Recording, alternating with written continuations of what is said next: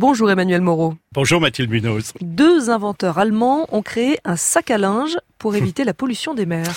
Cela ne vous étonnera pas Mathilde si Alexander Nolte et Oliver Spee sont passionnés de surf. Ces deux Allemands ont notamment fondé en 2014 une marque de vêtements sportifs et d'équipements de surf qui a connu un fort succès dans leur pays. Mais au fil des temps, ils étaient inquiets de la pollution par les plastiques en mer. Ils l'étaient d'autant plus qu'ils avaient conscience qu'avec leur vente de vêtements techniques en fibres synthétiques, eh bien, ils contribuaient au problème. Oui, ce qu'ils veulent nous dire, c'est que chacun de nous est responsable. Eh bien, effectivement, tous ceux qui portent des vêtements en fibres synthétiques et qui lavent leur linge en machine, oui, parce qu'ils participent à cette pollution. En effet, lors du lavage, certaines fibres synthétiques des vêtements se brisent, se détachent et finissent dans les eaux usées. Elles ne sont retenues ni par le lave-linge, ni par les stations d'épuration.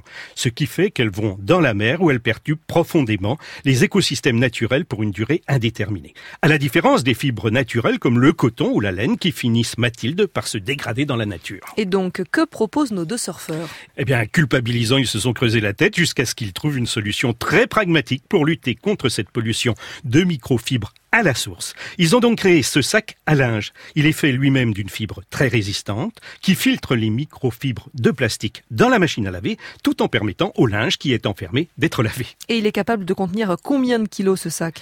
Ce sac baptisé Goopy Friend, soit l'ami des goupies, vous savez ces petits poissons tropicaux très colorés, est suffisamment grand pour recevoir deux à trois grosses laines polaires. Il a d'autres avantages comme a pu le constater Emma Stocking de Spark News, l'agence qui recense les initiatives positives.